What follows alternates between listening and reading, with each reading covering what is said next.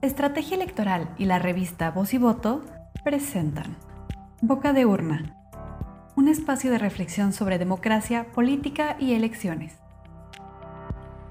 Hola, ¿cómo están? Bienvenidos a Boca de Urna, nuestro primer episodio de 2020. Ahora nos dimos unas cuantas semanas de vacaciones para descansar, para preparar esta nueva temporada y bueno, para seguir con Gloria, voz y voto, estrategia electoral, haciendo este podcast en el que, ya saben, hablamos de temas de elecciones, de temas de democracia, de temas de política, coyuntura, contexto, y nos gusta generar un poco de discusión y debate y al menos abrir boca con algunos temas que creemos que son relevantes. El día de hoy, pues como siempre, está Gloria Alcocer con nosotros. ¿Cómo estás, Gloria? Muy bien, muchas gracias. Bienvenidas y bienvenidos a nuestro primer podcast de 2020 y como siempre es un honor y un gusto estar con ustedes. Muy bien. Y está con nosotros el secretario ejecutivo del Instituto Estatal Electoral de Coahuila. Paco, ¿cómo estás? Qué gusto saludarte. Gloria, eh, gracias por la invitación a este importante espacio de diálogo especializado en materia electoral. Bueno, a ver, queremos hablar de muchos temas, a ver de qué nos da tiempo. Queremos, vamos a empezar, la idea, invitamos a Paco a hablar con nosotros sobre el voto electrónico. Sabemos que en Coahuila son pioneros, son grandes impulsores del voto electrónico. Creemos que un poco por la coyuntura, ahorita el tema del uso de la tecnología en las elecciones es bastante pertinente. Acabamos de ver lo que pasó en las primarias de Estados Unidos, que a los demócratas les falló la tecnología.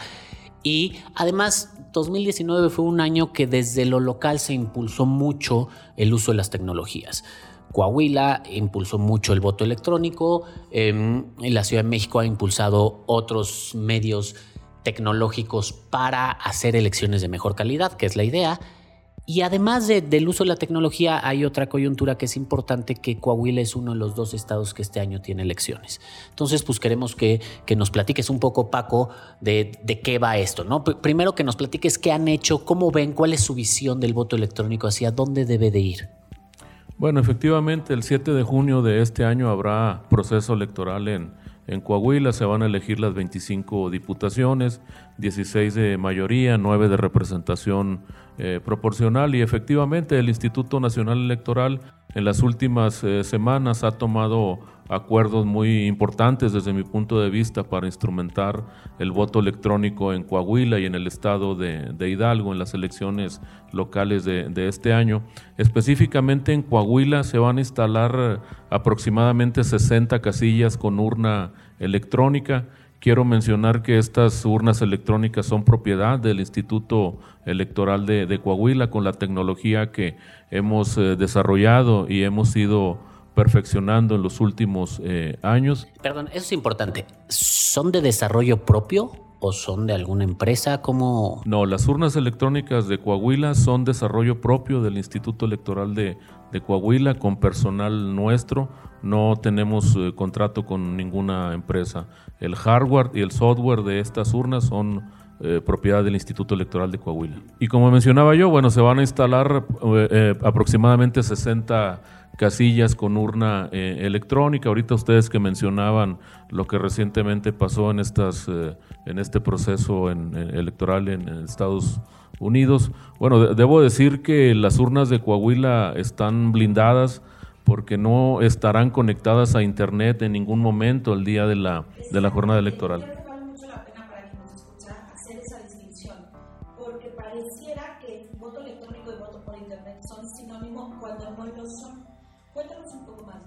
Sí, efectivamente, no es un sinónimo el voto electrónico y el voto por, por Internet. Al menos en el caso específico del voto electrónico en Coahuila, las urnas que nosotros hemos desarrollado durante la jornada electoral, durante todo el momento en que el ciudadano acude a, emitir su, sufragio de, esta manera electrónica, no estarán conectadas en ningún momento a, a Internet. Además, estas urnas están blindadas, están dentro de una caja, digamos, que está cerrada. Además, tendrá unos sellos donde irán las firmas de los funcionarios de casilla. También estarán firmadas por los eh, representantes de, los partidos políticos. Y no hay ningún puerto de la, de la urna electrónica que esté eh, al, aire, es decir, que esté, que, haya manera de que se manipule o que se conecte algún dispositivo o algún periférico. Esto consideramos nosotros, bueno, pues que da garantías de que únicamente va a recibir la, votación de las personas que se presenten en la, en la casilla el día de la elección. A ver, hay, algo que me llama la atención, no, no solo que han sido impulsores de esto, sino que han buscado la innovación. De hecho, tienen una dirección de innovación en el, en el instituto. Yo siempre he pensado que, que los institutos electorales locales son pequeños laboratorios de mejoras en los procesos, mejoras para la calidad de las elecciones que después se pueden implementar a mayor escala. ¿Cuál es la idea de esta dirección de innovación? ¿Es únicamente para voto electrónico o el uso de la tecnología o el uso o la innovación va mucho más allá? Sí, efectivamente, la innovación en el estado de Coahuila es eh, va mucho más allá, porque déjenme les digo que, por ejemplo, nosotros llevamos a cabo nuestro programa de resultados electorales preliminares, también con tecnología propia, con personal humano del, del instituto, no contratamos una empresa para el, para el PREP. También la recepción de los paquetes electorales la hemos hecho ya en el último proceso electoral con, con la urna electrónica. Esto nos ha permitido en tiempo real estar monitoreando la recepción de los paquetes. Ustedes saben la relevancia que tiene la noche de la jornada electoral, saber en dónde están los paquetes, cuáles han llegado, cuáles están por llegar y eh, entonces eh, a través de la urna electrónica hemos recibido estos paquetes. Y bueno, pues también los, los cómputos distritales, el registro de, candidaturas eh, lo hacemos también con tecnología propia nuestra.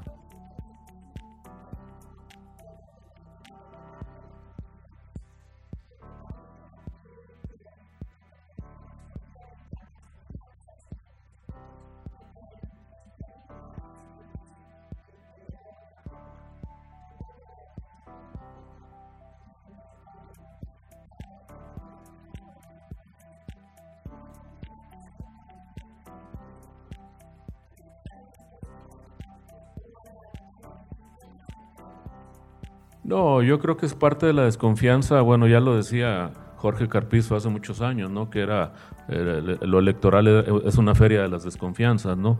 Yo creo que no es tanto a los sistemas o a la tecnología, sino es precisamente porque no se conoce, sobre todo por parte de las y los jóvenes, cómo se lleva a cabo un proceso electoral. Yo tengo la seguridad de que las personas que voten el próximo 7 de junio a través de una urna electrónica se van a quedar con la confianza, con la certeza de que su voto se va a, contar como es, eh, es, debido, pero además las bondades que tiene el, voto electrónico, ¿no? La, rapidez, por ejemplo, en recibir el voto electrónico, eh, la reducción en el uso de papel, esto es algo también muy relevante. Ustedes si han estado en una casilla, pues se darán cuenta el gran número de de actas de escrutinio y cómputo de la jornada electoral, hojas de incidentes, recibos para todo. Y la verdad es que del 100% de la documentación electoral que se eh, pone en una casilla, el 70% la, regresan en, en, blanco los funcionarios de, de, casilla. Yo creo que hay muchos documentos que ya son innecesarios y bueno, la implementación de la urna electrónica pues creo que tendrá que abatir el, el, papel, ¿no? En los últimos dos procesos electorales Coahuila ha eh, destruido 60 toneladas de, papel. Bueno, la hemos reciclado, pero de cualquier manera, bueno, pues es un papel que, que, va al reciclaje y esto podría abatirse con el voto electrónico. A ver, un poco la apuesta, yo tengo ahí mis serias dudas o preguntas sobre la apuesta es transitar totalmente al voto electrónico, es transitar totalmente a elecciones mucho más tecnológicas, porque aquí es donde está el debate y realmente hay como mucha división entre los que dicen que hay que apostar y hay que ir por el voto electrónico porque no solo es este más rápido, sino que es más barato y demás, y hay quienes Por ejemplo, Daniel Sobato es enemigo acérrimo del voto electrónico. Dice que no genera confianza y demás. Y a ver, tienes me queda muy claro que todas las elecciones son complejas y todas las elecciones, sobre todo en contextos y en escenarios de resultados cerrados o de una contienda muy ajustada, siempre van a tener complicaciones, sea electrónico o no sea electrónico. Pero justo acabamos de ver lo que pasó en Estados Unidos, en los caucases de, de Iowa, que hay un punto en el que la tecnología puede fallar y recurren al manual. Quien quiera cuestionar los resultados lo va a cuestionar electrónicamente o manualmente.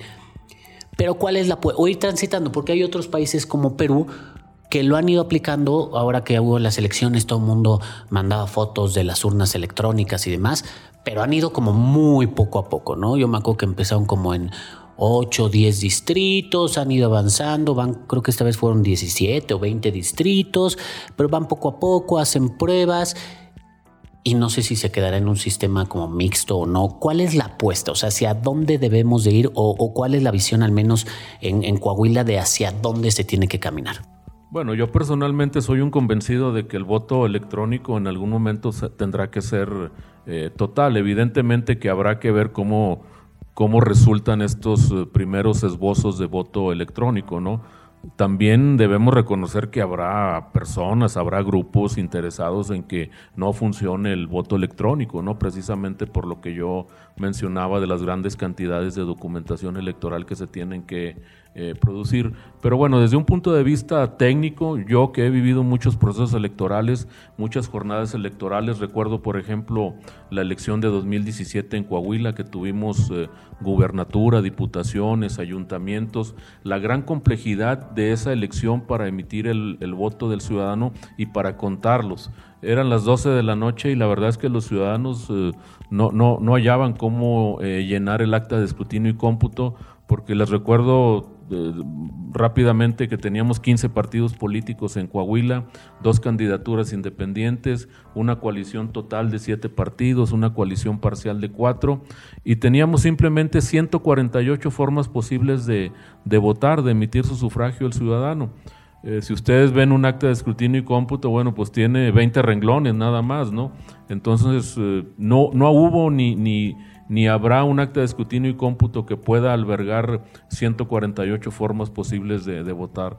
Entonces ustedes imagínense la mesa en la que estamos ahorita, el, número de boletas, los, los funcionarios de casilla que están desde las 7 de la mañana, ya están cansados y bueno, pues creo que todo esto también abonaría el, voto electrónico, ¿no? Reducir la carga de trabajo del funcionario de casilla, porque también eh, por eso no muchas ni muchos funcionarios o ciudadanos quieren desempeñarse como funcionarios de, casilla, porque saben la jornada tan larga que les espera y que además es complicadísimo eh, contar los votos eh, en la noche de la jornada electoral en una casilla.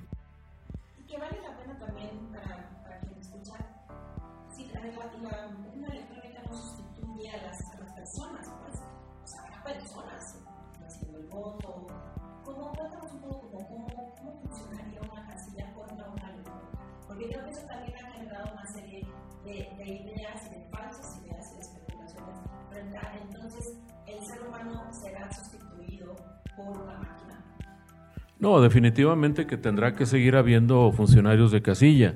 Eh, yo creo que en, un futuro ya si se implementa de manera total la, urna electrónica, bueno, pues también se van a reducir el número de los funcionarios de casilla, ¿no?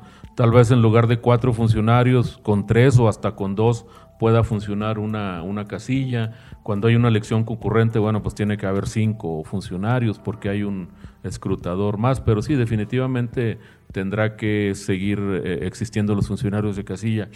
La urna electrónica, al menos en el caso de Coahuila, bueno, básicamente es una laptop touch que está dentro de una caja metálica cerrada, cuenta con una impresora como las de las tiendas de conveniencia, conveniencia perdón, que te dan un, ticket, tú llegas, tecleas eh, el...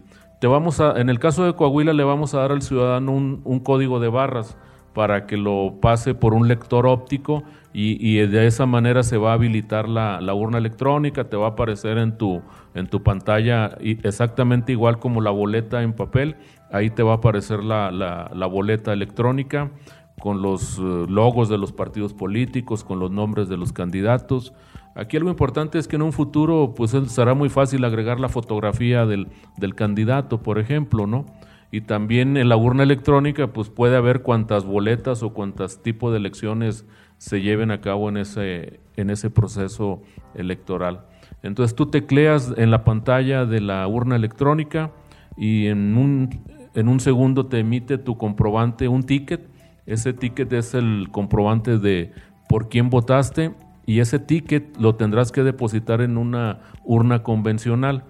Insisto, esto en el caso de, Coahuila. Nosotros creemos que es importante que el, ciudadano pueda tener en sus manos el, ticket, el comprobante de que ya votó, porque es una manera, bueno, por la idiosincrasia mexicana, creo yo que es importante que el ciudadano asegure de alguna manera que tiene en su mano el, el voto, lo deposite en la, en la urna convencional y esos tickets, bueno, pues servirán por si hay necesidad de hacer algún, algún recuento, algún cotejo entre la información que tiene la, computadora de la urna electrónica con los tickets en, papel.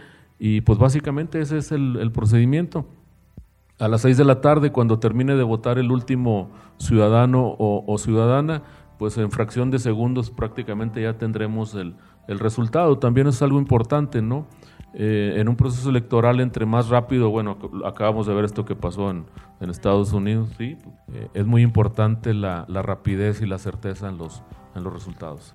Y, en ese sentido, nosotros que nos encanta impugnar y nos encanta hacer recuentos sin fin y demás, ¿cuáles son las medidas que se toman en ese sentido? Bueno, por eso mencionaba yo que en el caso de Coahuila, pues habrá los... Eh, los tickets o el comprobante de, voto que puede ser en...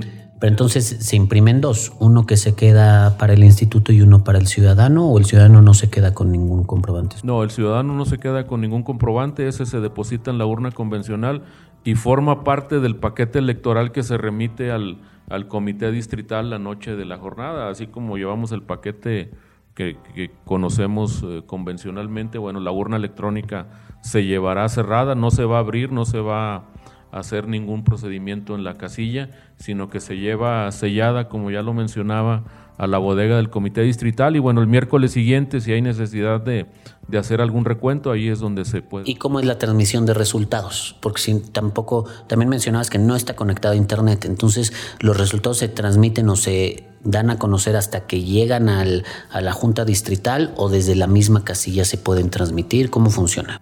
No, ustedes saben que en, el voto convencional tenemos un acta de escrutinio y cómputo, que es la que se llena al final, y esa es la que ahorita se le toma una fotografía por medio de un capacitador asistente electoral a través de un teléfono eh, móvil.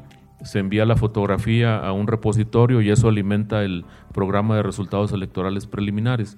Ahora, como ya no va a haber esa acta de escrutinio y cómputo convencional, también esta impresora de punto de venta, que es como de las de las tiendas de conveniencia, eh, va a imprimir también un ticket que va a ser el, acta de cierre de la casilla. Ahí van a estar los resultados, va a tener un código de barras o un código QR, eso todavía está por definirse en los próximos días. Y el capacitador asistente electoral que tenga a su cargo esa casilla, bueno, va a escanear ese código de barras y ese código de barras va a alimentar la, base de datos del, del PREP.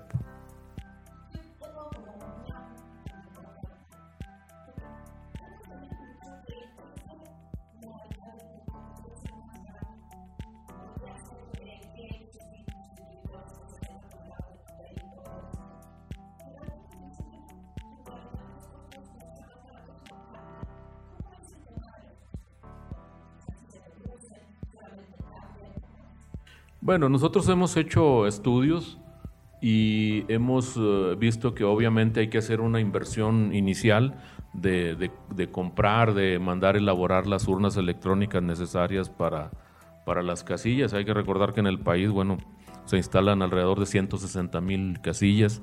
Habría que hacer una inversión importante para obtener las urnas electrónicas. Pero algo relevante creo yo es que la urna electrónica, al menos las de Coahuila, pues eh, tranquilamente se puede utilizar de 10 a 15 años.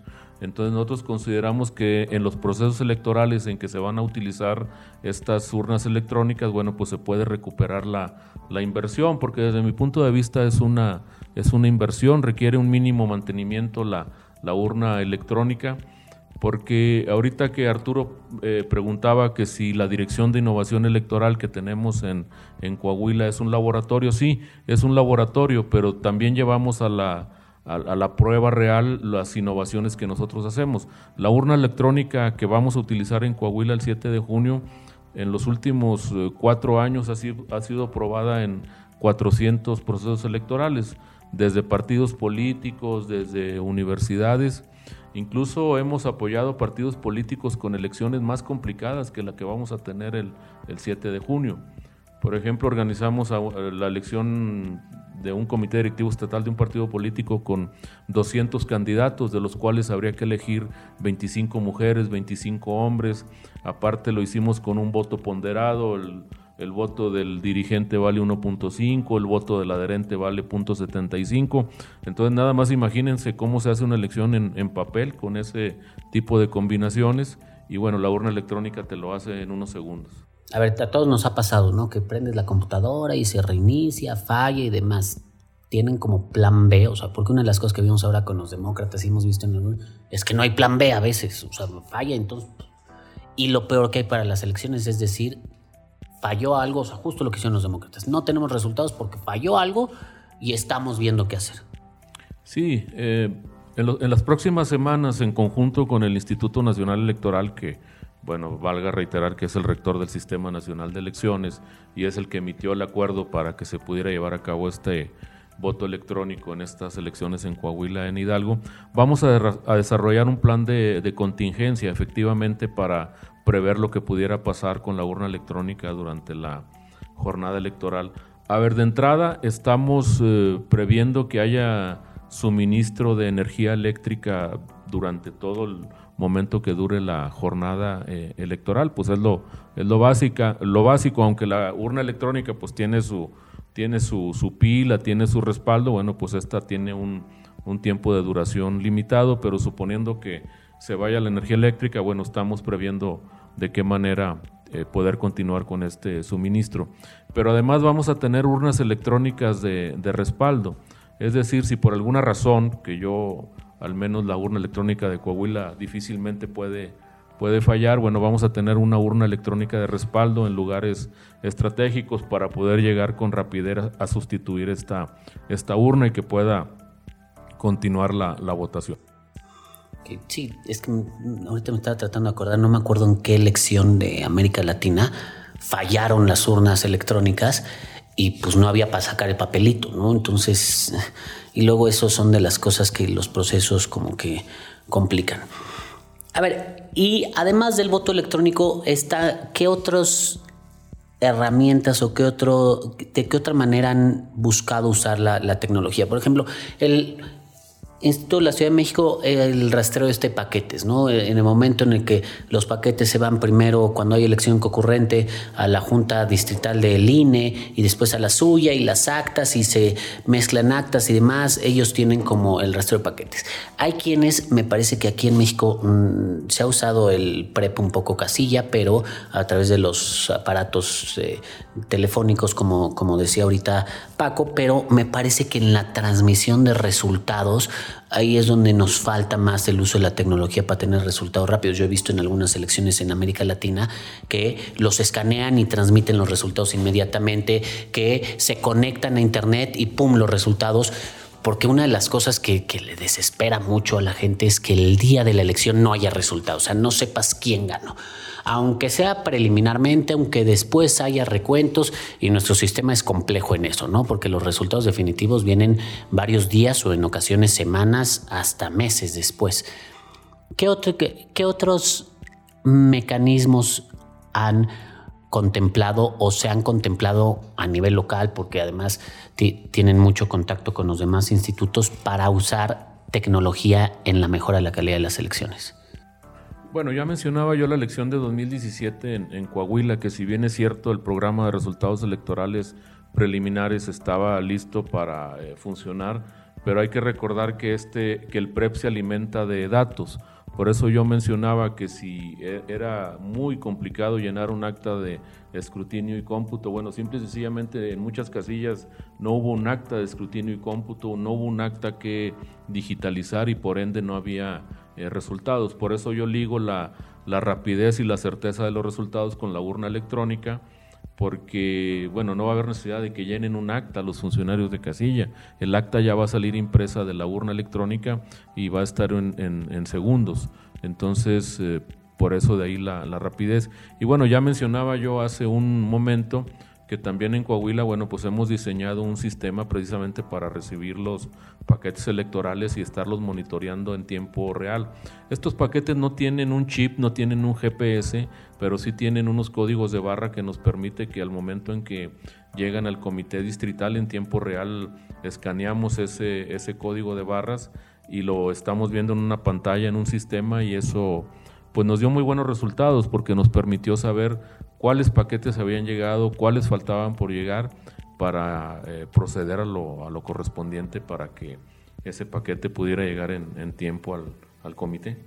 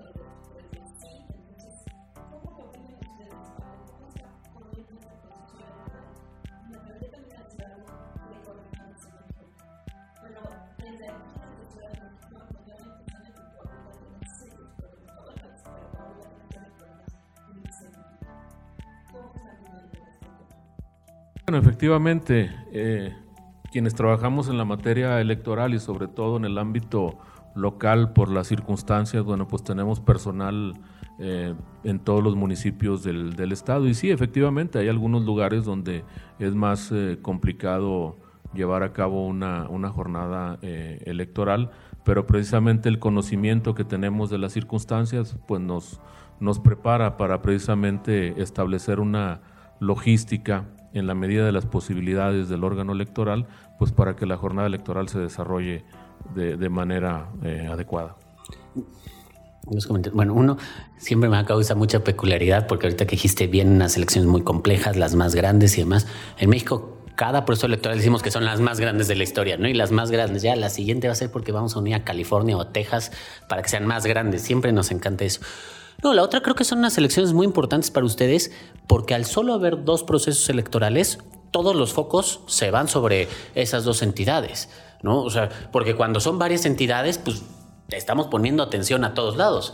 Pero ahorita creo que el reto para ustedes es que van a tener todos los ojos de todo el país puestos en los procesos electorales de Coahuila y de Hidalgo. Creo que eso es como interesante. Creo que es una gran oportunidad en temas de innovación, de demostrar que se pueden hacer las cosas diferentes y que se pueden hacer bien. Desde luego, siempre hay que estarse preparados porque hay un margen de error y siempre el plan A es que todo salga perfecto, pero las elecciones nos han demostrado que hay que tener plan B, C y el sobre de rompas en caso de emergencia, cuando, porque todo puede salir salir mal, ¿no? De repente nos ha pasado en algunas elecciones, lo hemos visto en otros países. Pero creo que, creo que es interesante y creo que además a mí me gusta mucho, yo soy escéptico con el uso de la tecnología, me refiero, creo que hay que ir con cuidado, paso a paso, es mucho a prueba y error, ir ajustando, porque si de por sí en el uso manual siempre hay desconfianza, en el uso de la tecnología hay más desconfianza, ¿no? Por ser tecnología, pero a mí me gusta mucho la idea de que sea en lo local donde se vayan haciendo estas pruebas, se empiece poquito a poquito y se ponga el ejemplo a nivel nacional de que se puede hacer bien y se puede innovar siempre en beneficio de la ciudadanía, de que sea más sencillo votar. El ejemplo de 2017 era una locura la boleta electoral y las actas, yo me acuerdo muy bien, y la verdad es que eso no es... Eran sábanas, yo me, yo me acuerdo que Javier Aparicio hizo el número de combinaciones que se podían hacer, eran ciento y cacho combinaciones, era una locura, ¿no? Pero no es nada más que producto de nuestro abigarrado sistema electoral y de nuestras complejísimas leyes electorales, pero creo que el uso de la tecnología siempre, siempre, siempre va a ser positivo y estar innovando siempre va a ser positivo.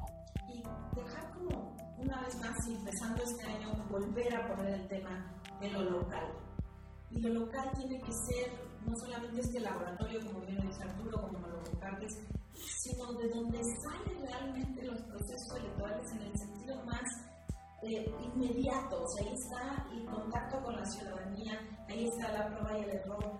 Si seguimos pensando, y ahí salió por ahí una cosa del Sistema Nacional Electoral, que decía, bueno, pero qué ganas de, de buscarle el tres pies al gato.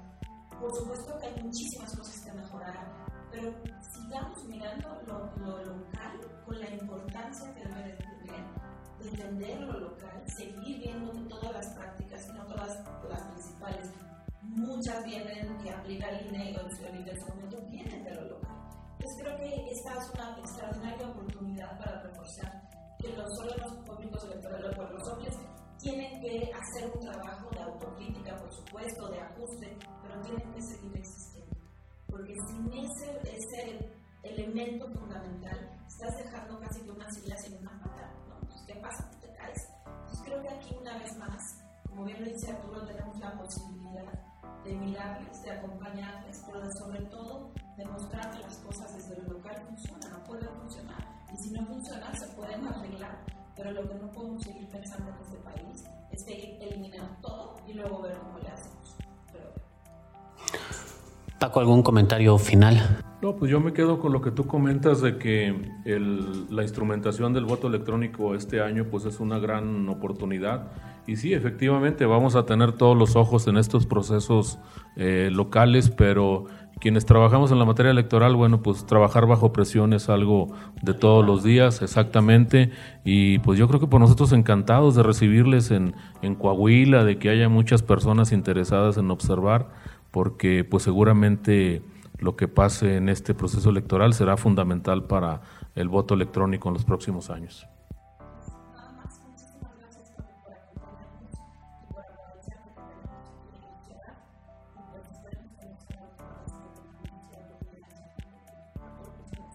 Pues gracias a ustedes por invitarme a este importante espacio de diálogo en materia electoral.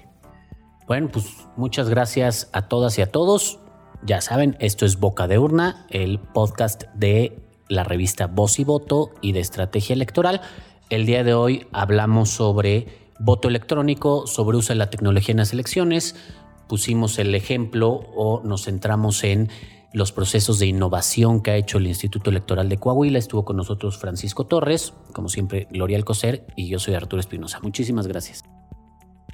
Boca de Urna es un podcast producido por Estrategia Electoral y la revista Voz y Voto.